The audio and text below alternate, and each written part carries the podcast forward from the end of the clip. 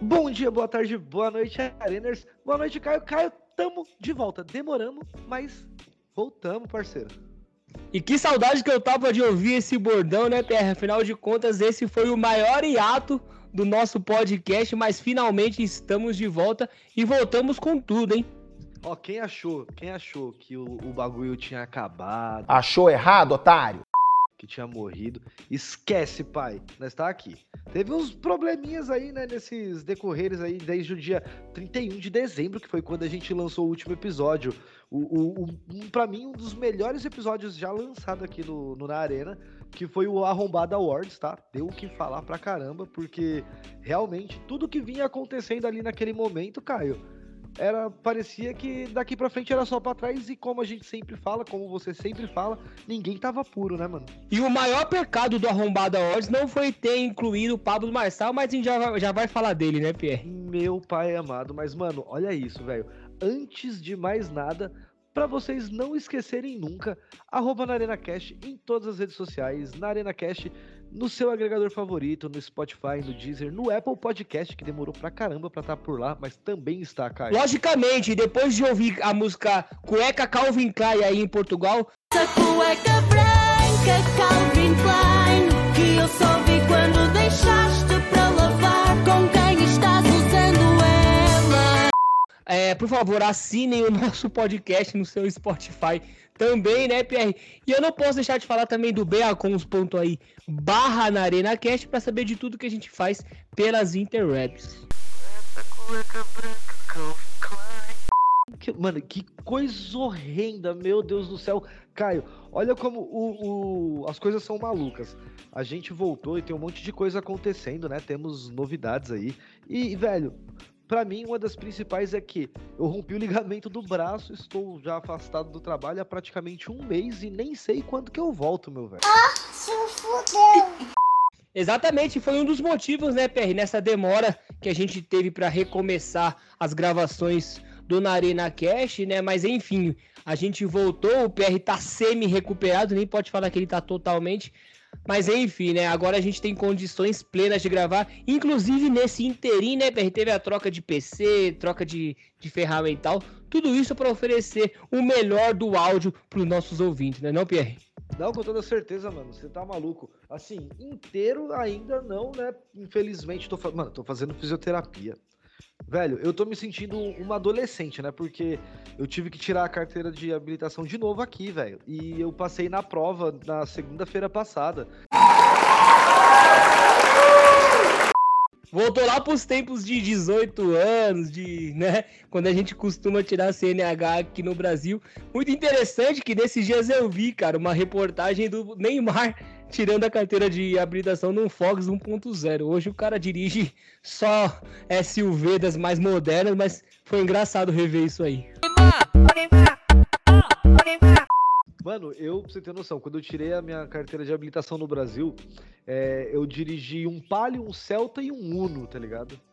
Eu tô dirigindo aqui da autoescola um, um C3 Cactus, eu nem sei se tem ele no Brasil, tá ligado? Só que é um novão desse ano, se eu não me engano. Mano, que coisa linda aquele carro. Primeiro que, pra quem não sabe dirigir, ele é um carro que facilita pra caramba. Pelo simples fato de que ele tem... ele tem- o sistema dele, Caio, o carro não volta, velho. É um carro normal, só que ele não volta. Então você tá na rampa, você desengatou, o carro trava. Que demais! A gente deu uma demoradinha, né? Então, tá aí, vai soltar a nossa abertura e a gente já vem com tudo. Bem-vindo a mais um episódio Onde a nossa voz é soa de forma sensacional. Entre risadas e histórias pra contar. Vem com o e Caio que é hora de começar. Na Arena Cash, o melhor podcast do seu feed Caio, Caio, Caio, meu parceiro, teve tanta coisa nesse tempo que a gente ficou parado, velho. Que se a gente fosse trazer é, em um macro, seria uma coisa absurda. Mas a gente vai trazer o quê? O que mais nos interessa e, consequentemente, interessa o pessoal que ouve também aqui na Arena. Porque sempre foi assim, velho. E, velho, vamos começar por onde? Vamos começar falando de luta, de porradaria e, e de, de circo, né? Porque é, é praticamente um grande circo. Popó, vou te dar um recado. Quando você encurtar comigo, na longa, você vai ficar flutuando eu também. Na meia, a gente vai se bater um pouco. Mas quando você encurtar, que eu mandar as duas mãos cruzando, eu vou arrancar sua cabeça, eu tenho certeza. Popó, não entra no radiação meu que eu vou arrancar sua cabeça. Eu avisei, Popó. Falei, Popó, você escolheu o cara errado na hora errada. Em janeiro eu vou arrancar a cabeça do Popó, eu prometi. Popó, vou arrancar sua cabeça, sim, não, sim, sim.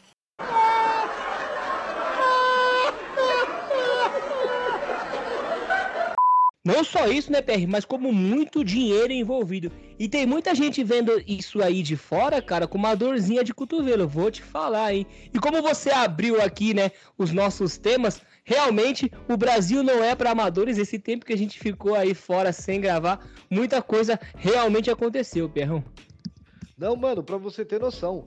A gente tá falando aí, vai começar já falando da luta que teve semanas atrás, semana atrás, se eu não me engano, que foi uma delas, né, a, a luta mais esperada da noite, do card principal, que era o Bambam contra o, o campeão mundial cinco vezes, que defendeu o título dez vezes e que conseguiu ganhar o super campeonato mundial, um monte de cinturão, contra o Kleber Bambam. Não vai dar, não. Que não vai dar, pai, não vai dar essa porra, rapaz. Sai de casa, comi pra caralho, porra. E nessa noite, né, PR, você falou sobre essa luta ser o card principal, mas aconteceram outras lutas, né? E o que chama a atenção é que quem merecia apanhar realmente apanhou. No caso da luta entre MC Gui e Nego do Borel, eu acho que os dois mereciam, mas enfim, eu acho que o Nego deu mais motivos pra ser arrombado, né, Perrão? Então foi ele que foi é, nocauteado, no caso. E na outra luta a gente tem aquele Thomas do Carrossel. Ele é meio low profile, né, PR? Não se ouve muito a falar dele, mas já saiu algumas coisas aí dele sendo meio machista, meio boçalzão. Ele também apanhou do filho do Otávio Mesquita. Coisa linda, PR. Só a nata, né, dos influencers brasileiros. Mano, foi um negócio absurdo, porque teve essa luta, tá ligado? Teve a luta do Bambam com o Popó, aí foi o, Nego, mano, Nego do Borel. Eu fiquei imaginando ele falando, me solta a porra durante a luta, velho, pra você ter noção. Muito bom, MC muito bom. Gui, MC Gui, que, pra quem não sabe, é um grande capacitista filho da puta, né? Que teve aquele caso com a menina que- com câncer lá na Disney e os caralho, um tempo atrás. O, o moleque é um grande bosta. Sim, PR, como eu disse, nessa luta eu torci, né, pros dois perderem, mas como não era possível, perdeu quem foi o mais arrombado. E nessa polêmica toda, PR, muita gente fez vídeo a respeito da surra que o Bambam levou do Popó, né? É, mas o que a maioria trouxe é, é um alerta importante, cara. Quando você desafia um lutador profissional de boxe, você pode sair realmente muito machucado de uma luta como essa, né? Então, mano, e o, Popó, é, a grande questão é o quê? O Popó, ele fez uma, uma fase de escolhas, né, velho, nas lutas dele aí, nessas últimas lutas dele, porque ele lutou com o Bambam, com o Whindersson e com aquele, o Vin Diesel lá, o... Eu esqueço o nome dele, que, que imitava o Vin Diesel e tal, que é um, um É fortão. um dublê, não é? É, é o Michael, Michael Dublê, não é? sei lá. É, pode ser, alguma coisa nesse sentido É, aí. o dublê, é o dublê. E, mano, ele lutou contra esses caras, ele bateu em todo mundo, velho. Bateu em todo mundo. E o Bambam, ele soltou um áudio lá, um videozinho no, na internet, que era ele simplesmente falando o quê? Que o pessoal tá falando merda dele, os caralho, mas que em 20 segundos ele conseguiu fazer 10 milhões de reais. É aquela velha massa, né, pessoal? Ô, Pierre, o pessoal confunde muito sucesso, se dar bem na vida, com quanto você tem em ban- na conta do banco, né? É um erro muito comum. É, será que valeu a pena, né, esse dinheiro todo pela vergonha que ele passou? Às vezes valeu, né? Quem somos nós pra julgar, cara? Mas Mano, isso que eu falei é um ponto importante, né, Pierre? Às vezes as pessoas não sabem o risco que ela tá se colocando, cara. Não, você tá maluco, que coisa ridícula, velho. O, você vê, porra, o Popó, querendo ou não, o cara já tá velho, tá gordo, os caralho, mas é um campeão mundial. Ele é um dos maiores atletas da história do esporte do Brasil, tá ligado? Não tem como a gente falar o contrário disso. Ele tá ali com o Éder Joffre, ele tá ali com, com o Maguila, ele tá ali com um monte de gente, velho, dentro do box, tá ligado? Ele tá ali, tipo, no mesmo patamar. Ele, a gente pode falar, Caio, que ele é tipo o Pelé do boxe, tá ligado? Dentro do Brasil, mano. Só que as escolhas, eu acho que são escolhas meio merda, velho. Tanto que agora o Vitor Belfort tá tirando uma onda dele aí, querendo lutar com ele. E eu posso falar uma coisa, eu não gosto do Vitor Belfort também. Mas queria pra caralho que o Popó tomasse um pau, mano. Então, eu acho, né, Pé, a gente até discutiu na reunião de pauta, né, que o Popó, ele tá jogando meio que a carreira dele no lixo, né, lutando contra amadores que praticam umas 5 ou 6 aulas de boxe já acha que pode enfrentar um pentacampeão, e ele aceitando lutar com esse tipo de pessoa, né, seja por engajamento ou dinheiro, a gente, né, tem essa opinião que ele tá jogando a carreira que é muito bonita na lata do lixo, né, Pierrão? Ô, mano, assim, eu, eu acho, meu ponto de vista, que é, é tipo, acabou sua carreira, você é um ícone, tá ligado? Você é uma pessoa das mais importantes dentro do esporte nacional e simplesmente do nada você começa a fazer merda, sabe? Procurar coisinha. Numa dessa você pode, tipo, machucar, acabar, ou, ou se machucar, ou machucar quem tá lutando com você, tá ligado?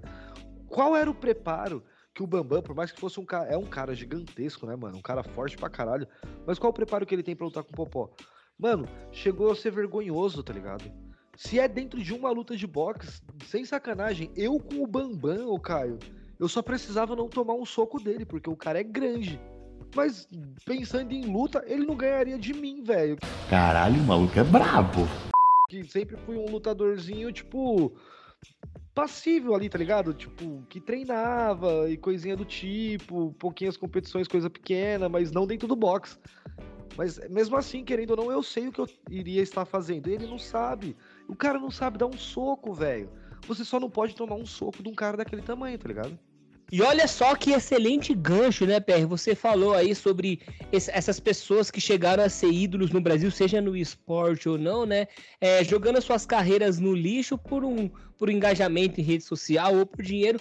E nada mais claro, né? Um exemplo mais claro que isso é o BBB, né? Se você pudesse me dizer, se você soubesse o que fazer, o que você Que agora o BBB é uma cópia do que foi o Casa dos Artistas. Se você soubesse quem você é, Eu vou falar pra você que eu simplesmente, Caio, não acompanho e não sei nem quem tá lá direito, velho. Como eu tenho, né, é, esse compromisso com a nossa audiência de trazer os temas que são mais relevantes na semana aqui pro nosso podcast, né, Perrão? Eu acabo sim me deparando com, com várias notícias relacionadas ao BBB. E assim, cara, é, quando tem esse período de BBB, que é um período de três meses, né, em que o assunto é só BBB, fica muito difícil a gente arrumar pautas aqui pro canal, pro- aqui pro, pro nosso podcast, porque só se fala disso, cara. E o que a gente tem pra falar, eu e o Pierre, sobre esse assunto é que a gente não assiste, mas infelizmente eu me deparo com notícias sobre o assunto e assim, cara, a minha opinião sobre esse programa é que é um programa muito chato. É, as pessoas não são tão interessantes a ponto de é, ter esse entretenimento todo, assistir elas trancadas em uma casa. Então, pra mim, é um formato que já saturou. Quando ele surgiu, era uma novidade, né? Todo mundo queria saber o que acontecia. Mas enfim, né, cara? Agora inventaram de colocar pessoas famosas dentro da casa. É, o prêmio, a gente bem sabe que para um influencer hoje em dia, um milhão de reais ele faz em cinco posts, né, PR? Então, aquela gana de ganhar o programa você não vê em nenhuma dessas pessoas. Então, pra mim, cara, BBB é a fórmula do fracasso. Não sei o que o PR pensa a respeito. Eu, eu acho completamente absurda, tá ligado? De verdade, porque a gente. Mano, assim, pensando. Vamos pensar como experimento social que a gente sabe que não é. Você consegue descobrir um pouco e ver como as pessoas funcionam, tá ligado? Toda essa merda, algumas pessoas, é, o que elas querem, qual é a gana delas. Aí você pega, você tem ali, nesse Big Brother aí, pelo que eu tinha visto, tem o, o Rodriguinho lá, que era dos travessos, e o Bin Laden. E pra mim a coisa mais importante disso tudo, Caio, foi que o- os Estados Unidos pararam com o Brasil pedindo pra que as pessoas respeitassem o Bin Laden, velho, no Twitter.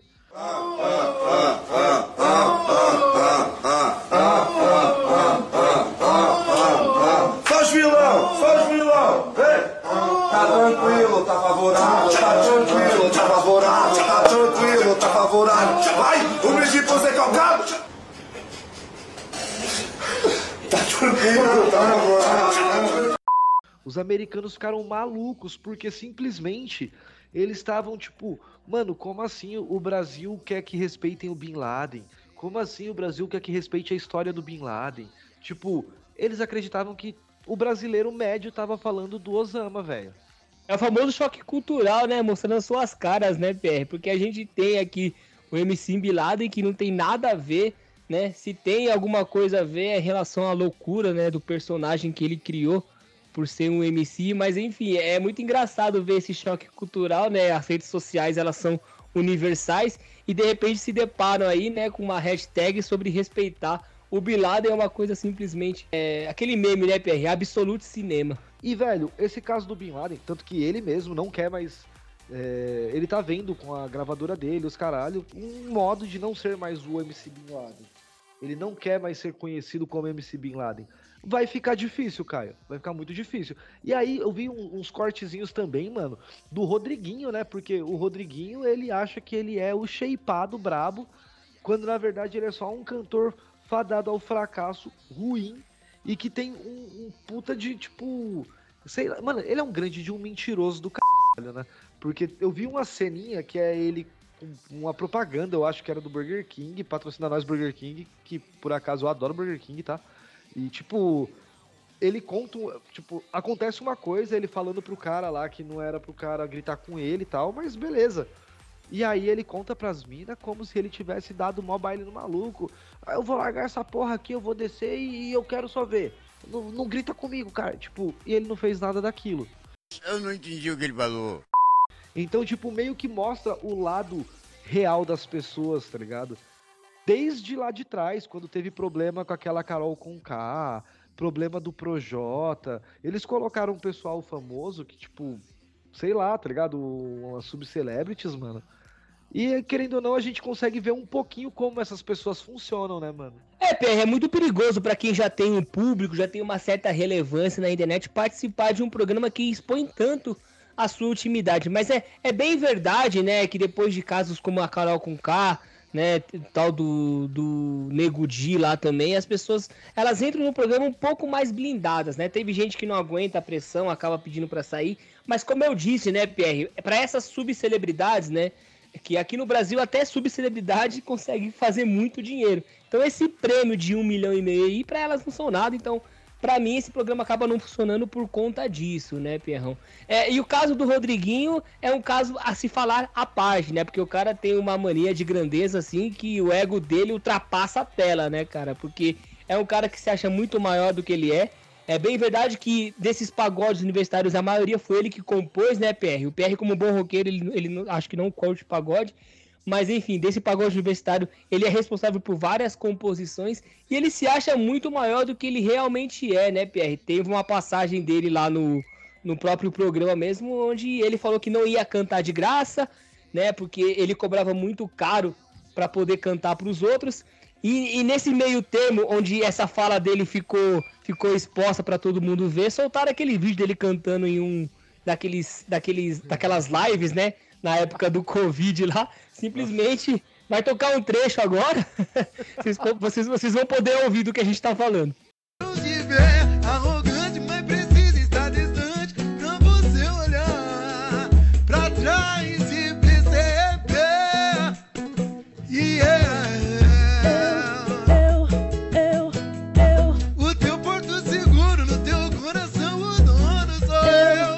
E pro pessoal de Portugal que segue a gente aí, que ouve o nosso programa, volta e ouve de novo, porque assim, vocês que gostam tanto da música brasileira, se vocês tivessem ouvido essa merda antes, iam pensar duas vezes, Caio.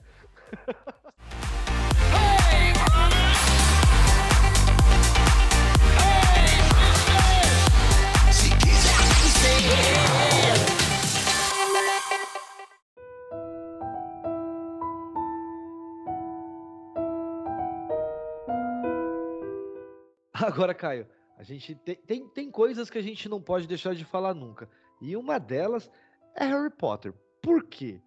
Como grandes Potterheads que somos aqui nesse programa, amamos Harry Potter.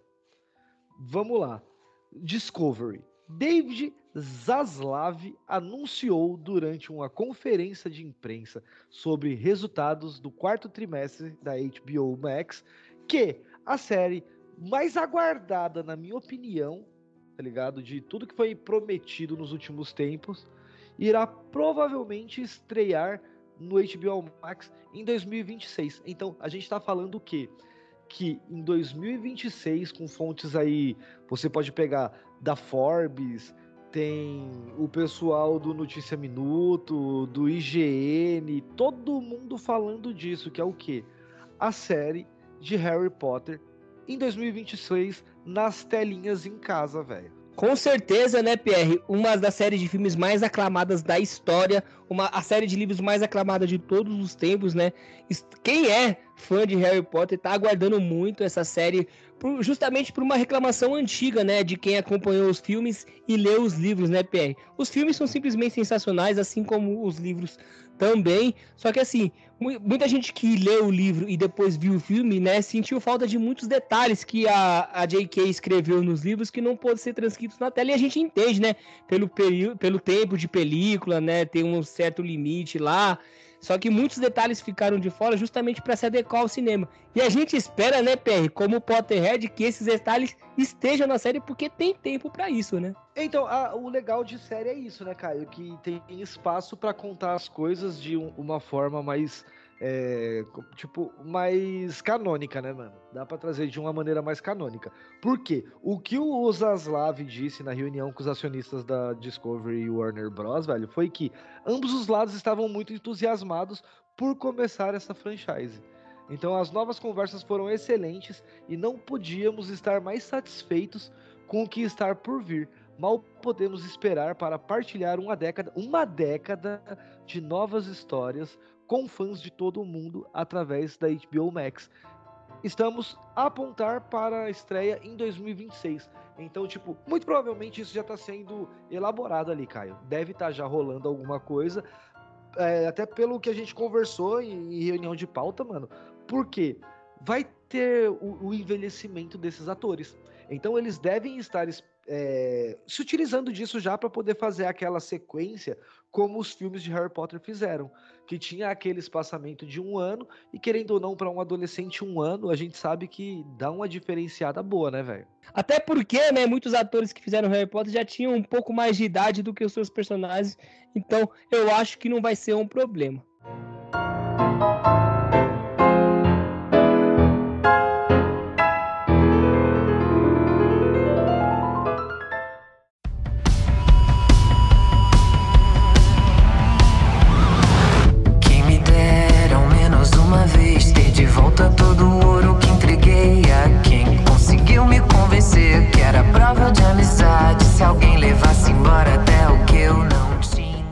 Como a gente tá. A gente nem falou em, na reunião de pauta, mas o que, que eu vou fazer? Eu vou trazer aqui uma coisinha que, como a gente ficou bastante tempo afastado, a gente acabou que não trouxe.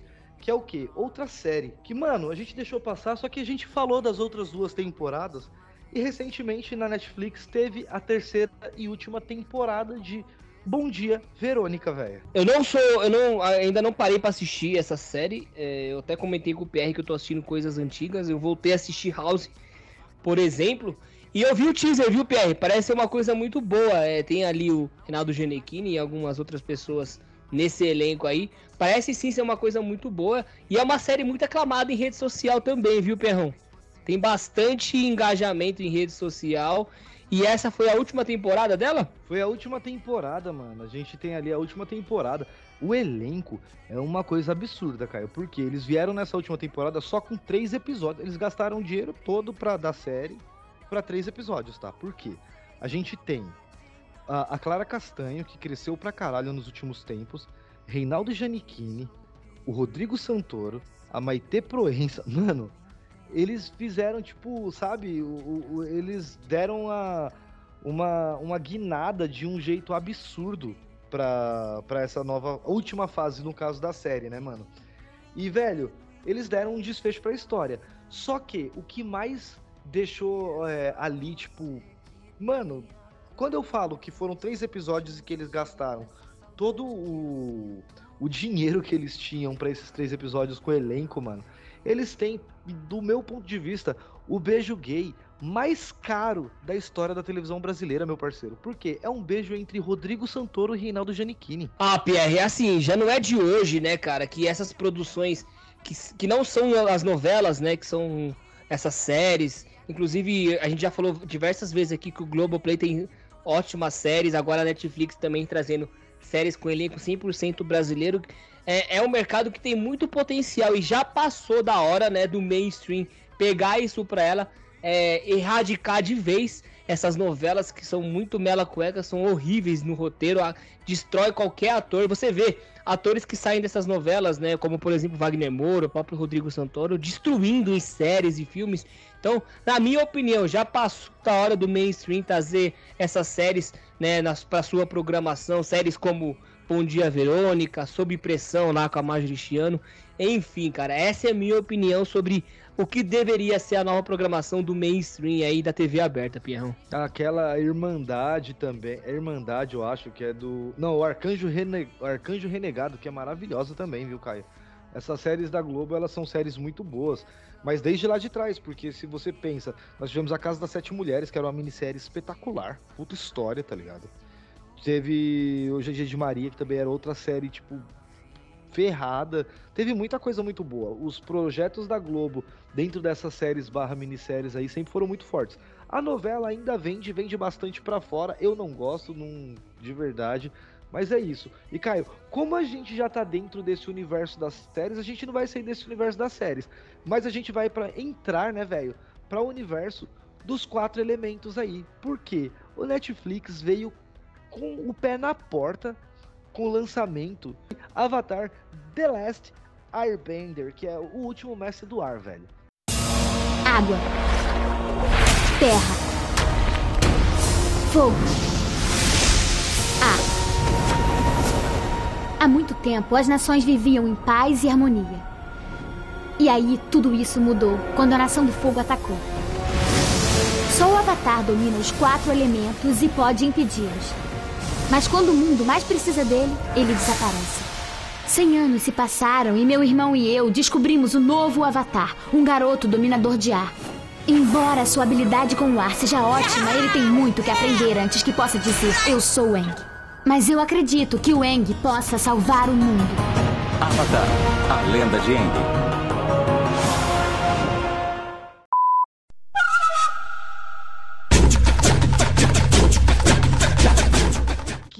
Absurdo de série. Pierrão, é, muito se falou sobre essa série, né? Eu sou muito fã do anime. Eu não sei se é anime, porque eu não sei se é japonesa essa produção. Eu acho que não, eu acho que é um desenho americano. Não sei Olha, da- qual que é a sei. origem do, sei do. Avatar. Se não me engano, a criadora é uma mulher. Posso estar muito enganado. Mas eu sempre gostei da temática do Avatar, né? É, inclusive, gostei muito da, da- da do filme, é, com aqueles atores. Tem, inclusive, tem um ator do Crepúsculo lá, né? Que eu acho que é o Jasper, se não me engano. Do Eu acho que Crepúsculo. é ele mesmo, sim. Cara, gostei muito do filme, achei muito bem feito. O Ang, pra mim, é, foi uma escolha muito acertada. É, ele não foi tão aclamado pela crítica, mas eu achei simplesmente sensacional o filme. Com certeza, a mais que absoluta, eu vou gostar da série. Se for é, fiel ao desenho, então, não tem como dar errado, né, Pierre? E ainda sobre Harry Potter, eu queria só trazer um- um- uma última ponderação sobre esse assunto, né, Pierre? Eu espero que a escolha dos atores seja tão acertada como foi nos filmes, né? Daniel Radcliffe, Rupert Grint e, e Emma Watson, e que eles tragam também a, a J.K. para participar, né? é, da produção dos episódios para ser mais canônico possível. E voltando pro Avatar, eu espero a mesma coisa, PR, que o pessoal não tente inventar muito, assim como fizeram com a série do Yu Hakusho e também com One Piece, né? Que eles acertaram muito. O PR já caralho. assistiu já assistiu alguma coisa de Avatar, né? O último mestre do ar. É, teve um probleminha com, os com esse nome, né, PR? Pelo menos no cinema teve um problema com Avatar por conta dos filmes do James por, Cameron. Por causa do arrombado do James Cameron, vou, vou fazer assim, porque Mas- puta que pariu, né? Mas pra concluir, eu, eu era muito fã do desenho Avatar, né? A lenda de Yang, que depois ele tem uma sequência que é a lenda de Korra, se não me engano, Agora, que que é mais que não- legal ainda, porra. É, então eu ia falar que não foi muito bem difundida, mas eu assisti bastante da, da, da primeira temporada até a segunda, se não me engano. Porque quando eu assisti Avatar, PR, o desenho, não era que nem eu ter acompanhado depois de adulto o Naruto, por exemplo, que era muito bem dividido as temporadas, né? Eu assisti Avatar quando eu era um pouco mais novo e eu não tinha essa noção de temporada, então eu assistia meio que solto os É que episódios. assim, ó, se, se você parar pra pensar, tipo, é aquilo. Você até falou assim, ah, não sei se é japonês. Não, não é japonês, é, é uma série americana, né, mano? É, O criador lá é o Michael Dante de Martino e o Brian qualquer coisa que eu não sei o nome dele. Mas eles são americanos e, tipo, tem essa pegada. É- é- são americanos tentando contar uma história de uma lenda que, querendo ou não, não é americana. Então eles sempre têm aquele jeito deles de fazer as coisas. É, o, o Avatar, o desenho, maravilhoso. Você falou do filme. O filme, de verdade, eu sou das pessoas que não gostaram do desenho de do filme, quer dizer, de maneira alguma. Eu acho o filme, tipo, completamente esquecível, tá ligado? Mas assim, eu vou partir aqui desse do, do Avatar do Netflix agora, que é a nova adaptação aí, que é maravilhosa, tá? Maravilhosa mesmo. São oito episódios, cada um ali de 50 minutos. O primeiro episódio é maiorzinho. E, mano, a escolha, a escolha dos personagens é uma coisa absurda, velho. É uma coisa absurda. Por quê? Você tem o Gordon Cormier como Eng, ele faz de uma maneira, sabe? Tipo, tão perfeita, mano. O moleque é bom. Aí você tem a Kiwen Tarbel, eu acredito que ela tenha um nome indígena, tá ligado? Que é a Katara. O Dallas Liu, que é o Príncipe Zuko. E tem o Ian Ousley, que é o Sokka. Mano, a escolha foi muito boa. Eles são ótimos atores e passaram a- aquela. Sabe? O, o- o desejo do, do Aang e o desejo dos outros personagens durante o anime com as mesmas características, velho. É, é bem, bem desenvolvido isso. Assim como aconteceu no Yu Hakusho, que, porra, o Yusuke Urameshi feito de uma forma absurda. O Koabara feito de uma forma absurda. O Toguro, todos eles, tipo, personagens que marcaram uma geração e que voltaram agora de uma forma que. Puta que pariu. Aí a gente tem o One Piece, que eu não sou fã, não por não achar legal, porque até acho bem interessante. Minha mulher fritou, falou que é uma das coisas mais maravilhosas que ela viu na vida dela, mano. E ela acompanhou o anime, acompanha, tá ligado? Tipo, tem toda essa pegada. Eu não tenho saco porque são mais de mil episódios, então pra começar hoje seria uma coisa absurda assistir essa porra. Mas a Netflix vem se superando, velho, nessa situação. É, então, Ber, como a gente já falou aqui, né, nesse episódio mesmo, acho que parece que a Netflix aprendeu a fazer essas adaptações, né? Não tem muito segredo, é só ser o mais fiel possível à história original que os fãs vão gostar. E história boa, né, PR? Independente do jeito que ela é contada, sem inventar muito, ela não tem como fracassar, né, Perrão? Porque essas coisas já deram certo no passado não tão distante assim, cara. E é o caso de Avatar, o próprio Yu Yu Hakusho, e você falou aí, né, sobre a representação dos atores que foram escolhidos para fazer os personagens de Avatar. Eu lembro muito que o Wang era aquele cara espoleta, né, esperançoso, que tem uma pureza, uma inocência, né, da É a criança. lenda, a lenda do herói, né, mano? Então tem- É, a jornada do herói, né? É, da jornada do herói, traz muito da jornada do herói. Tipo, a, a esperança. Porra, você pega. Ele tem o mesmo espírito do Naruto, velho. É, a Katara sempre aquela pessoa benevolente, né, se preocupando É. com E o Sokka é aquele doidão, né, que quer fazer as coisas do jeito dele, quer chutar o balde. Enfim, eu tô, eu, eu tô esperando um pouco, né, passar o hype pra poder acompanhar esse novo Avatar, né, PR? Porque se a gente for acompanhar o hype, a gente às vezes é surpreendido com algum spoiler, alguma outra coisa. Eu quero ter a experiência de estar assistindo realmente alguma coisa pela primeira vez, né, PR? Mano, olha, eu vou te falar uma coisa. Dica que eu particularmente utilizo, tá? Toda vez que vai lançar qualquer coisa que eu queira ver e que eu não vá ver no dia que lançou, que não é o caso do Avatar, porque o Avatar a gente tá assistindo, tipo, começou a assistir, né, no caso, no dia que lançou. Mano, a gente, eu, eu principalmente, que não gosto de spoiler de jeito nenhum, uso uma tática. A minha mulher adora spoiler, então ela vai atrás dos spoilers. Mas a grande tática que eu utilizo é eu bloqueio em todas as redes sociais o nome que eu não quero ver de jeito nenhum. Então, eu não tenho nenhum ataque de spoiler, velho. Excelente gancho, PR. Sabe por quê? Um bom nome pra você tirar das suas redes sociais é o nome dele, né? O Ó, pior. primeiro, primeiro você me pergunta como.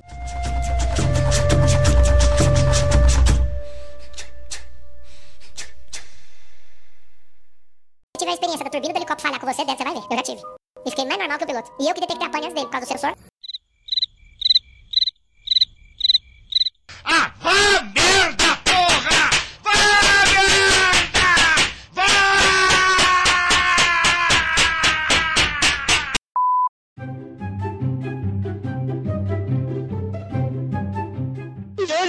cortado brilhantemente pelo nosso apresentador aqui, eu tava falando dele, cara. O pior da pior profissão que já inventaram, que é a profissão de coach, velho. Eu tô falando dele, Pablo Bostal, cara. É, é o, o deus da internet brasileira hoje, tá? Tem gente que paga 5 mil para um almoço com ele. Porque se você não quiser gastar 5 mil para um almoço comigo, você vai almoçar com um mendigo, Caio. Pelo amor de Deus, PR. Assim, a gente bem sabe que o Pablo virou um personagem e pra ele isso é muito bom, afinal de contas ele construiu, né, alguma coisa aí com essas, essa- eu posso até dizer, né, o PR, maluquices, né, que algumas pessoas acreditam nele ou não, ou vão pelo meme, mas assim, o que mais me surpreende é a palestra de um cara que tem um pensamento como o dele, né, lotar tanto. E não são, não são baratos, né, PR? Você bem trouxe aí que um almoço com o Pablo Marçal chega a custar 5 mil reais. Então não passa na minha cabeça é, o que leva uma pessoa a seguir os ensinamentos de uma pessoa desse nível aí, né, Perrão? Então vamos lá, Caio. Eu vou apresentar para você como ele se apresenta. Quem é Pablo Marçal, a história, a carreira e os principais produtos do cara. Olha isso. Pablo Marçal é um empreendedor e coach de destaque no meio digital. Casado, pai de quatro filhos. Marçal também é escritor com mais de 25 livros, incluindo um best-seller, mentor, estrategista de negócios, especialista em marketing e jurista. Dá para você ter uma noçãozinha mínima de como se apresenta Pablo Marçal, criador de Método IP e o pior ano da sua vida, velho. O maluco, ele virou um absurdo aí na internet nos últimos dias por causa das. Nos últimos dias, não, né? Eu, eu posso falar pra você que pelo menos nos últimos dois anos o Pablo Marçal vem atingindo a vida de diversas pessoas pelo meio dessas merdas que ele faz, velho. E aí a internet agora é, conseguiu colocar ele. Eu gosto de um meme, Caio, que é um meme que tá sentado na mesma mesa de bar, tá ligado? Ele, o. Como é que é o nome dele? O doidão lá que fala que era da SWAT, o. O Mike Baguncinha, tá ligado? Só, só a nata, velho. Naldo as histórias. E o Naldo Bene. É, mano, por quê? É, é o mesmo nível de conversa, tá ligado? Fucking shit! Então, PR, eu vou cometer uma inconfidência aqui, mas sem revelar nomes. É, eu comecei, né, a tentar me aventurar aí é, no mundo do empreendedorismo. Eu fundei a minha empresa e numa dessas conversas, né, que a gente tenta uma parceria, no meio da conversa a pessoa me abre o, o- o celular e fala, ó, se você quiser ter sucesso, siga essa pessoa. Quando eu fui olhar, é o Instagram do Pablo Marçal, cara. Meu Na Deus. hora eu vi que as coisas não poderiam ir pra frente a partir dali. E você vai ficar besta quando eu te falar quem era essa pessoa em off. Mas aí, por trás dos microfones, eu te é. Meu pai amado, eu sei que eu sei quem que é. Eu Você sabe. conheço. Eu sei quem que é. Você não precisa nem falar porque eu sei. Nós estamos falando da mesma pessoa. E Pierrão, é, você falou pra mim na reunião de pauta que assistiu, que viu uma matéria, né? é, sobre as 10 piores né, atuações ou as 10 piores falas no Pablo Marcel. E o engraçado foi que você não lembrava muito bem dessa matéria que você leu, mas a gente, eu e você, puxando da mente, conseguimos listar essas 10, né, Pierrão? Então, essa foi a parte mais divertida, porque a nossa ideia, realmente, a minha ideia, né, foi trazer, Caio, quando você falou, ah, vamos, a gente tem que falar do Paulo Marçal. Foi o quê? Ah, vou buscar o que que esse cara, é, o que eu vi, eu tinha lido uma matéria dessas que aparece no celular quando você arrasta pro lado, falando, tipo, 10 coisas que ele tinha feito e que, tipo, causou pra caramba e tal. E aí eu falei, hum, vou atrás dessa matéria. Não achei. E aí a nossa grande ideia foi o quê? E se a gente achasse, é, falasse aqui entre a gente quais, quais foram essas daí? E a gente começou, nós dois, velho, dissertar sobre as coisas que aconteceram. Então, vai vir uma listinha preparada por nós aqui, Caio e eu, só com a- as melhores, porque tem mais. Tem mais. Pra você que não sabe, Pablo Marçal, ele era pré-candidato a presidente do Brasil, Caio. Deus me livre. Imagina uma disputa, né? Uma corrida eleitoral com Pablo Marçal e Luciano Huck, perrão. Que maravilha. Pai que amado. ótimas, que ótimas mãos estariam o Brasil, né? E você falar. Quer, você quer, você quer o o Bolsa Família? Você vai ter que se vestir de palhaço e empinar uma bola no nariz enquanto se rebola na 25 de. Como é que é? Na 25 de março. Tipo, E, se- e o Pablo- e no caso do Pablo Marçal, você conseguiria o Bolsa Família se subisse uma montanha, né, Pierre? então, você quer o Bolsa Família? Primeiro você me pergunta como é que você quer o Bolsa Família, que eu vou te falar como é que você vai conseguir o Bolsa Família, e é isso. Então, Caio, nós temos a nossa listinha, velho. Vamos, vamos de listinha, mano. Primeira coisa que a gente colocou na nossa listinha foi o ronco da Ferrari, Caio. Qual foi esse episódio, Perrão? Ele estava lá, parado no sinal com a sua esposa e a sua bela Ferrari, quando de repente surgiram três meninos pedindo dinheiro para ele, né? Aqueles meninos que costumam ficar no sinal. Meninos esses que mostram a desigualdade do nosso país, mas enfim, isso não é a pauta. E aí, PR, é, chegado a um determinado momento, ao invés de oferecer dinheiro para as crianças, ele ofereceu o ronco de sua Ferrari, alegando que isso valeria muito mais do que alguns trocados, Perrão. A outra coisa que a gente colocou aí nessa listinha foi a ré no cavalo, Caio. Detalhe, Perrão, ele tinha acabado de aprender a dar a cavalo e falou que já conseguia dar ré no mesmo inimaginável o preparo do Pablo Marçal. O grande detalhe, o grande detalhe desse vídeo aí pra você que não viu é que ele fala que ele consegue se comunicar com o cavalo através do coração. Eu acho que é pelo fato de os dois terem a mãe uma égua, não é possível. Próxima fala, né, Pierre, foi ele falando que pessoas, né, é, não sei se pessoas que o seguem ou pessoas que são mais bem preparados, não sujam papel higiênico, Pierre. Mano, olha, aí, assim, vamos lá. Por que um, um- um gato e o cachorro não ficam com o brioco sujo quando fazem cocô? Porque tecnicamente o corpo deles processa de uma forma melhor. E ele fala que o, homem não deveria, para ter uma saúde boa, não pode usar papel higiênico. Por quê? Porque o seu corpo tem que preparar aquela limpeza sozinho. Eu só consigo imaginar é, o Pablo Marçal com o fedido e sujo com um pedaço de milho pendurado, velho. Outra coisa, Caio, foi ele falando que pessoas de perna fina são retardados. Sim, exatamente, né, PR? Dentre uma série de outros é, atos terríveis cometidos pelo Pablo Marçal, tem esse capacitismo aí de olhar algumas pessoas e julgar a inteligência delas pelo tamanho de suas ou finura de suas pernas, né, PR? Aí a gente tem. Ele aprendeu a nadar no dia e no outro tava dando aula. Olha isso. Ele colocou o filho para vender squeeze durante uma das palestras dele. Detalhe, é, o filho chegou falando que os squeezes estavam quase esgotados, que ele conseguiu vender não sei quantos e estava baixando o preço do squeeze que estava na mão dele. Enfim, cara, nós vemos que há esperança no futuro. E aí, Caio, as piores, porque pra mim, olha, foi a entrada dele, né, durante pra entrevista lá, que ele coloca as mãos no chão e fala que quem fez a entrevista foi ele lá do primeiro emprego dele, porque tipo, o pessoal não estava preparado. Aí tivemos ele tentando fazer um- uma pessoa deficiente sair da cadeira de roda, né? Porque ele e comentando ali de, de uma forma horrível, tá? Mano, é, é até difícil de falar sobre, porque o que ele fez com aquela mulher foi, tipo, de uma baixíssima intelectualidade, sei lá, tipo, tá ligado? Chega a ser canalice, mano. Ele fez ela acreditar que ele iria tirar ela da cadeira de roda. Depois ele deu um monte de desculpinha nos podcasts da vida. Ele levou, eu acho que se não me engano, eram 16 pessoas para uma montanha que durante um dia de chuva e que teve que ser resgatado pelo corpo de bombeiro. E aí depois, Caio, ele ainda teve coragem de falar que não, que o corpo de bombeiro não foi lá para resgatar ele, que ele falou que não precisava. O pessoal que tava com medo lá e que chamou o corpo de bombeiro pra levar eles, porque ele não ia nem vir embora. Que ele ia ficar por lá, que pra ele tava normal, que ele já tava acostumado com aquela situação. Ao contrário do que o Pablo Marçal pensa, né, Pierre? Ele é leigo em diversos assuntos, inclusive ele é leigo em escalar a montanha, né? Então ele levou uma galera, uma responsabilidade sem tamanho, sem preparo nenhum, né? Sem preparo físico, sem preparo de equipamentos para uma aventura dessa, né? Inimaginável uma situação. é, as pessoas se, se, se colocarem numa situação dessa e no final das contas teve que chamar a ajuda de- do- dos profissionais, dos bombeiros, né? Sendo que eles poderiam estar atendendo alguma outra ocorrência grave Ocorrência séria, né, velho? Pelo amor de Deus.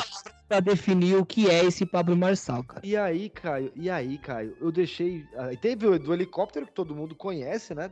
Os causos do helicóptero, ele falando pro filho que se o filho dele quisesse sentar na frente, ele tinha que saber pilotar o helicóptero, que ele não sabe. E se o piloto morre, quem é que vai pilotar o helicóptero? Absurdo. Mas aí, ele foi falar de Ayrton Senna, meu parceiro. E Um dos maiores- Causou uma tretinha na internet, né? Ah, com certeza, né, Pé? Antes de interromper, eu ia falar que o Ayrton Senna é um dos maiores ícones do Brasil. É, eu e o PR não somos muito fã do Ayrton Senna, o PR tem os motivos dele. O meu é que eu não gosto muito do esporte Fórmula 1, mas não tem como negar que o Ayrton Senna fez história aqui no Brasil, né? Ele se tornou um ícone, né? Por conta da sua habilidade em dirigir esses carros que chegam a mais de 200 km por hora. Morreu de forma trágica fazendo o que amava. Enfim, ele se tornou um ícone aqui no Brasil, né, Pierre? Isso é inegável, seja a gente fã deles, dele ou não. Sim, sim. O- a minha questão com o Ayrton Senna, antes de falar o que o Pablo Marçal falou, né, mano? A grande questão minha com ele é o quê? É, quando ele morreu, eu tinha quatro anos, então eu não vi muita coisa dele, vi depois.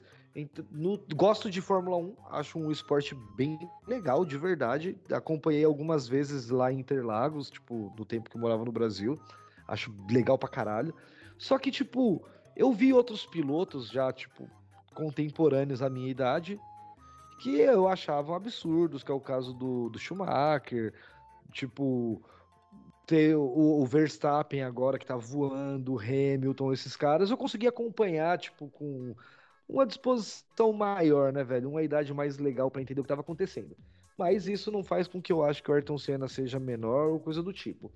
Então, assim, mano, o que eu falo, o, ah, o que eu falo não, o que o Pablo Marçal falou, o que o Pablo Marçal falou, ele falou que o Ayrton Senna não serve pra ser ídolo dele, cara. Então, colocar o trechinho do- da- das falas dele, porque tem bastante coisa ali, velho. Do que Senna, moço? O Senna não tinha banco, não, moço.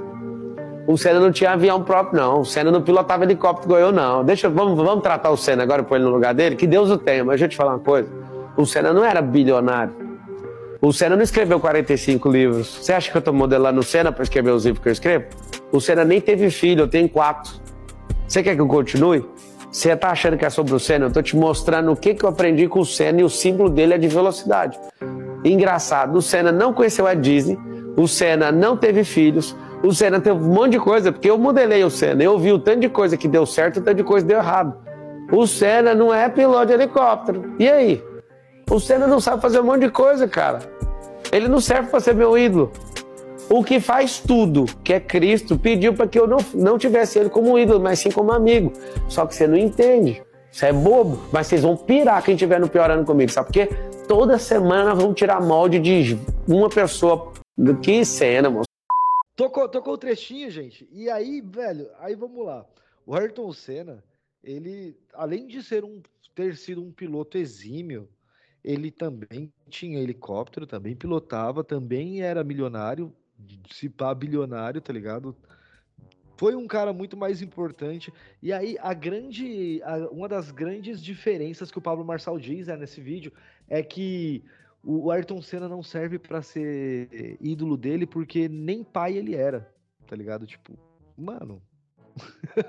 é, é uns bagulho meio incabível, tá ligado? É uma associação muito grotesca, né, que ele fez aí, né, PR? Mas ele foi refutado, né, cara? Ele falou que o Ayrton Senna não sabia pilotar helicóptero. Aí um fã do Ayrton Senna fez um vídeo aí no TikTok, se não me engano, refutando cada ponto do que ele havia falado.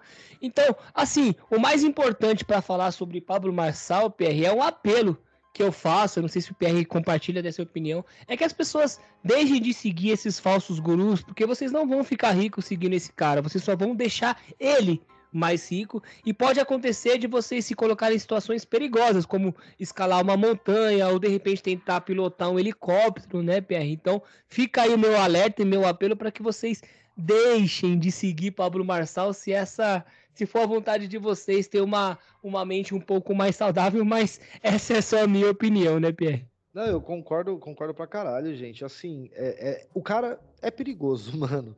Não que ele vá lá e vá te matar diretamente, mas ele pode te colocar num- na porra de um de, De uma repente, situação é. dessas, é, é, é complicado, velho. Só não procurar uma assistência médica ou deixar de Sim, tomar um remédio. E, e Então, outra coisa, além disso tudo, Caio, além disso tudo, o pessoal tem que pensar uma coisa. Tem que pensar numa coisa. Vocês que acreditam em Deus, tá ligado? Que seguem o Pablo Marçal, que vão atrás da ideia dele, vocês estão colocando no mesmo lugarzinho ali, ó, o Pablo Marçal e Jesus, tipo. É sério isso? Vocês estão deusando um cara desses que tá roubando vocês. É absurdo, tá ligado? É meio absurdo, mano.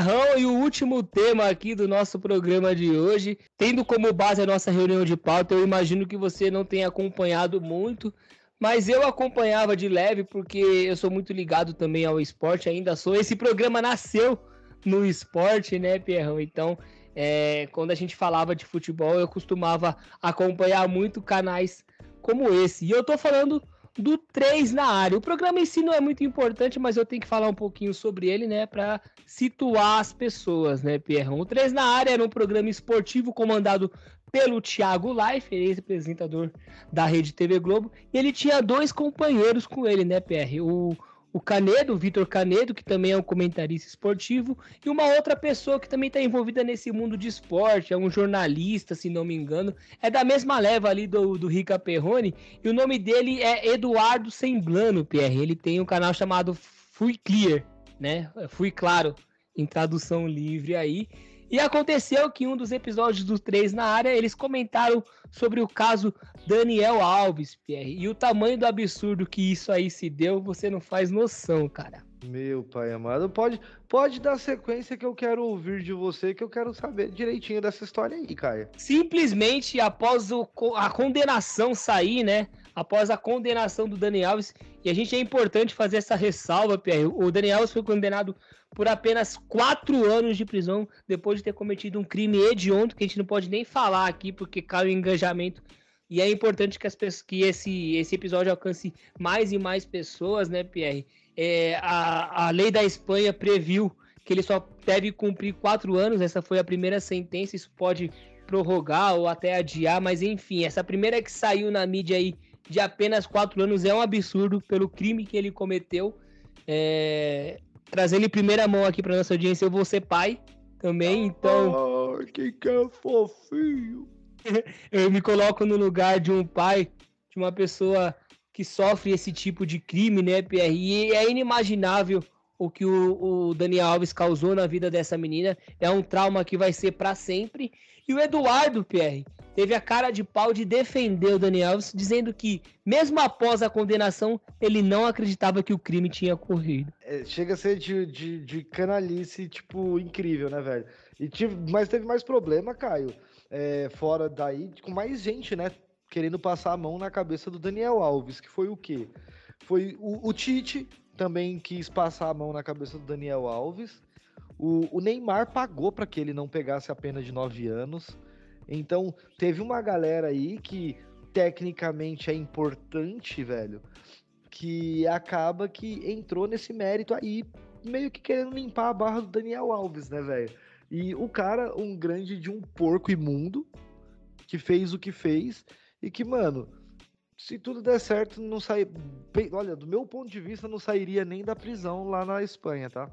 Acho assim, PR, uma pena mínima, cara, mínima, e eu ainda acho que seria pouco, seria uma de 30 anos pelo crime que ele cometeu, um crime completamente hediondo, e assim, saindo do, da condenação, né, que, pô, quatro anos, cara, não faz nem cócegas, né, pelo dinheiro e pela importância que esse cara tem aí, é, quatro anos, ele vai passar brincando e depois vai sair, inclusive, com o salário do meu São Paulo pagando pra ele 400 mil reais por mês, cara. É hedi... Olha isso, é hediondo, é, é tipo do, de um nível de sujeira, tá ligado? De um nível de grotericidade, tipo, mano, é grotesco, tá ligado? É uma coisa absurda.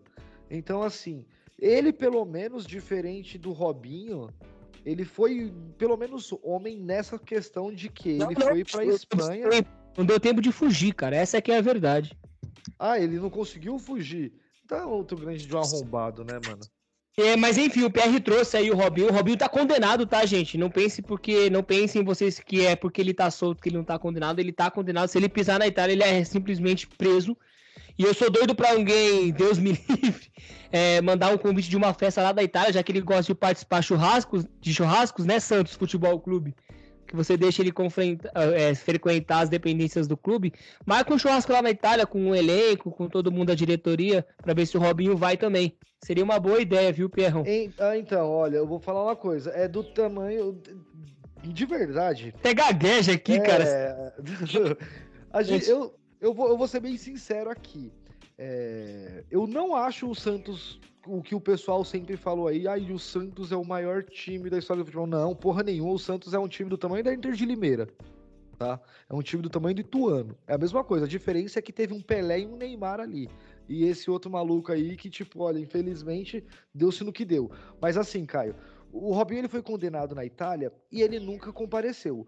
O Brasil, quando estava com, com o Biruliro, antes de entrar o Lully, o, o Brasil deportou, depois de muita briga ali, o. Eu esqueci o nome dele. Mas era o. Oi? Batiste, Oscar e Batiste, não me engano o nome dele. Isso, Batiste. Deportou o Batiste e entregou para a justiça italiana. Eu esperava muito a seriedade de um governo, tá ligado? Pensando no governo brasileiro como um todo, que eu sei que não é sério. Mas eu esperava muito que entregasse esse arrombado para a justiça italiana. De verdade. Eu esperava muito. Só que não vai. Só que assim, é, essa semana eu tava lendo a notícia que o Robinho ele tem o julgamento marcado no STJ para saber se ele vai cumprir a, a condenação dele é, da Itália no Brasil. E muito provável que ele vá cumprir a, a- que ele vá cumprir a pena dele no Brasil, tá?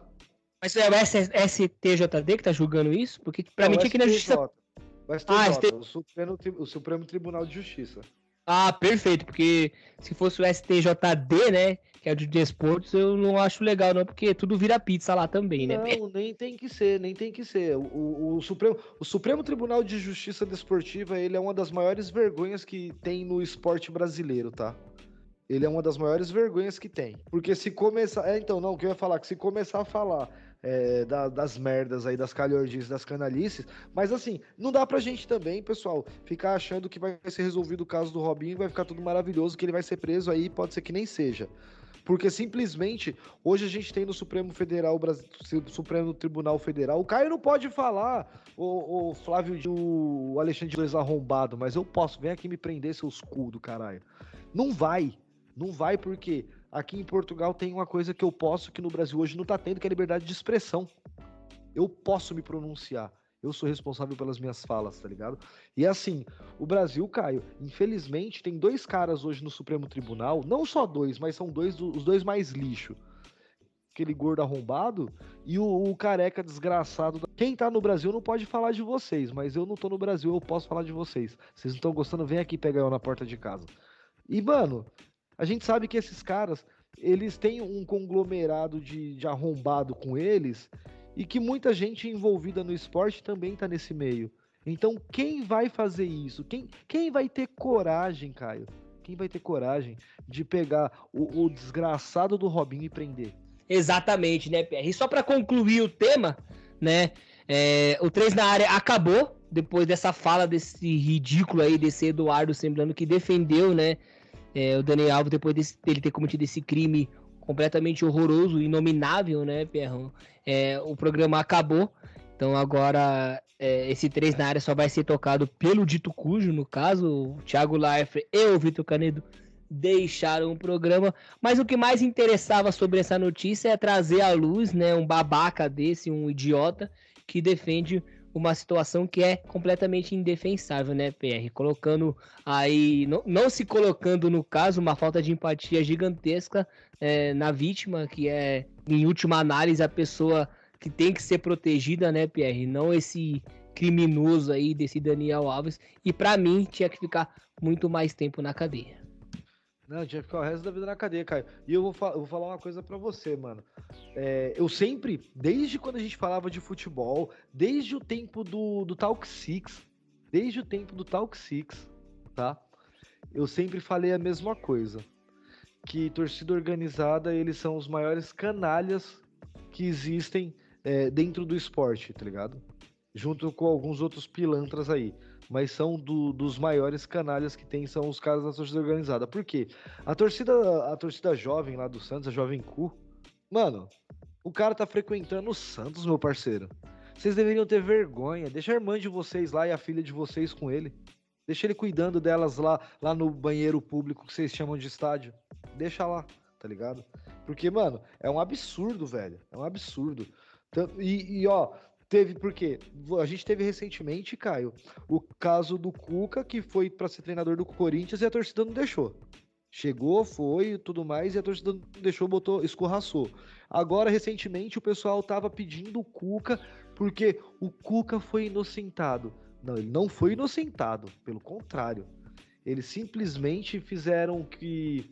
é, passou o tempo e já não vale de nada aquela condenação dele, porque ele nunca cumpriu, nunca vai cumprir, e é isso. Porque ele teve um, um julgamento à reveria, ele não tava, que não sei o que lá. ah, então, tipo, não tem validade. Mas assim, mano, porra, é sério que vocês vão passar a mão no- na cabeça desse tipo de gente? A gente tem que ser mais humano, pelo menos, tá ligado?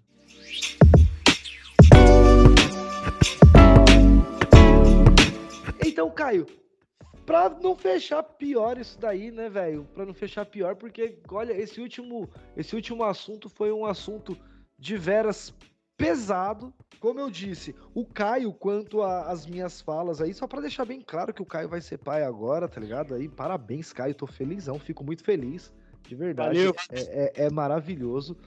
E, assim, é, o Caio não pode falar de vocês e o Caio não vai falar porque eu conheço o tipo de pessoa que o Caio é. O Caio é muito mais contido que eu. Muitas vezes ele me controla aqui pra eu não falar tudo que eu penso, porque se eu falar, dá merda. Mas assim, tudo que eu falei referente a, a quem eu falei aí é a minha opinião.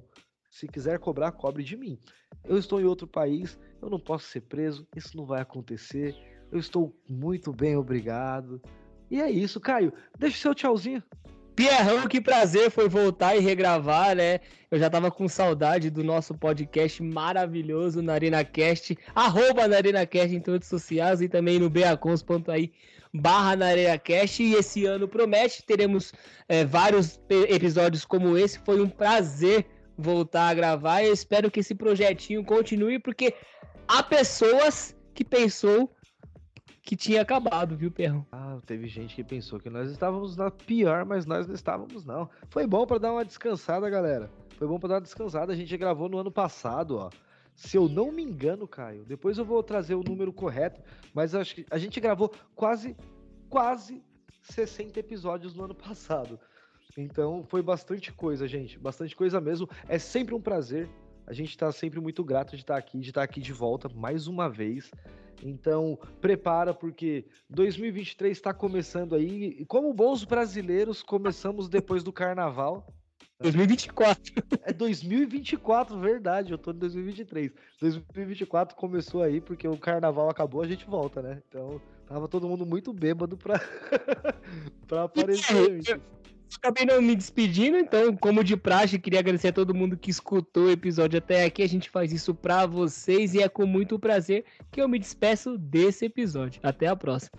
Então, muito obrigado. É aquele prazer imenso, sempre mesmo. E na semana que vem tem mais. Beijo, beijo. Fui.